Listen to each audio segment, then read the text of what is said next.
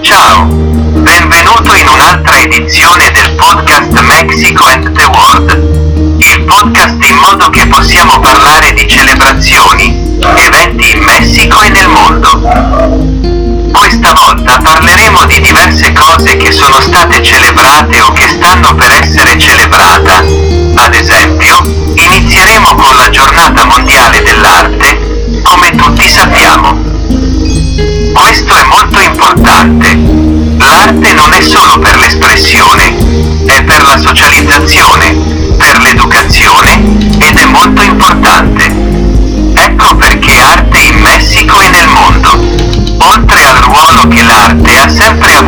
Ragioni culturali. In tutti in ogni momento e qui ricordate che parlando del Messico e del mondo in Messico abbiamo molta arte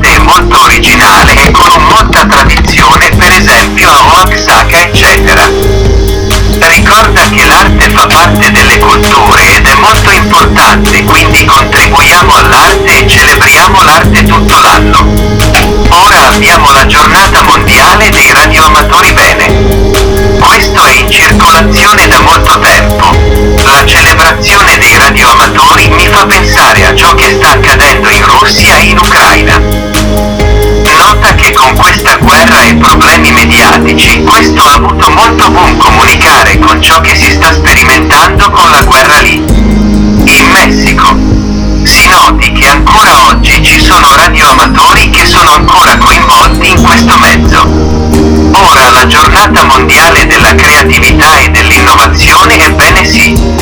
Nota che questo è molto importante tutto il mondo e del Messico e della scienza, poiché curiosamente il Messico è rinomato per la creatività e l'innovazione. So che molti messicani sia qui in Messico. Nel mondo che molte domande di studio e innovazione nei corsi post laurea e ad esempio nella tecnologia che sono coinvolti anche nella NASA o sono.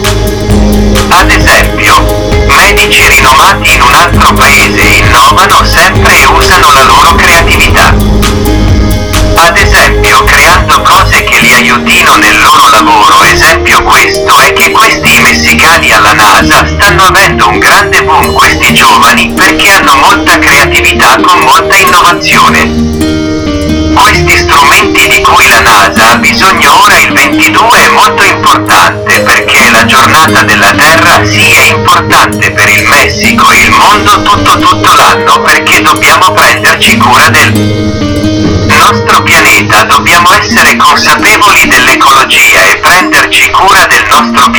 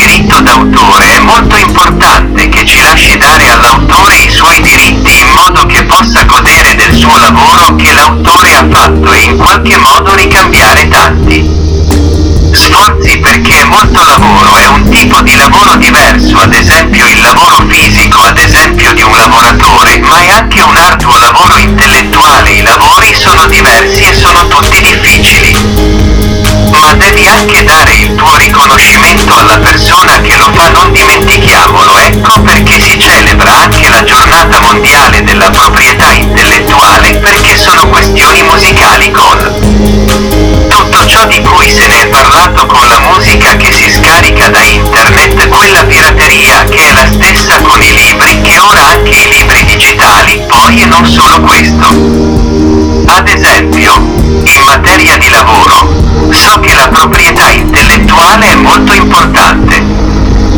Ad esempio nei prodotti farmaceutici e in tutto questo tipo di materia affinché la persona che l'ha creata non gli rubi l'idea senza dare riconoscimento a quella persona che ha fatto quel lavoro.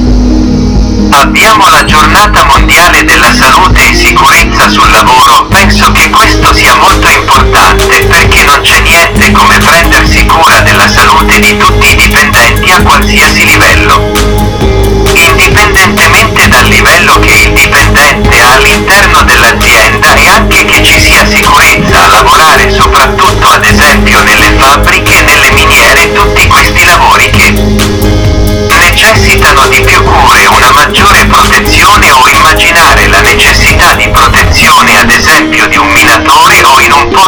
petrolifero, anche la sicurezza ad esempio dei lavoratori del settore.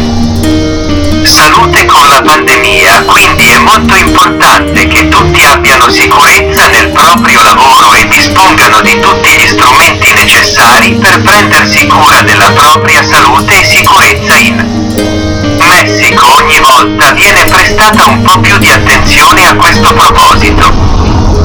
Sento che c'è ancora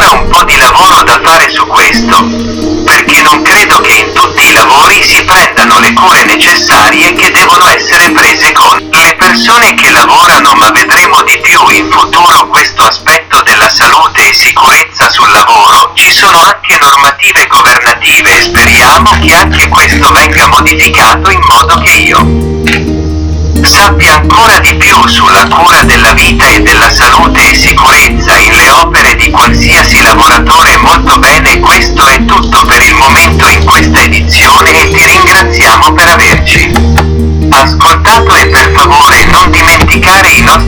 social network email. Podcast Mexico and the World chiocciolagmail.com Twitter. Chiocciola Mexico the World Facebook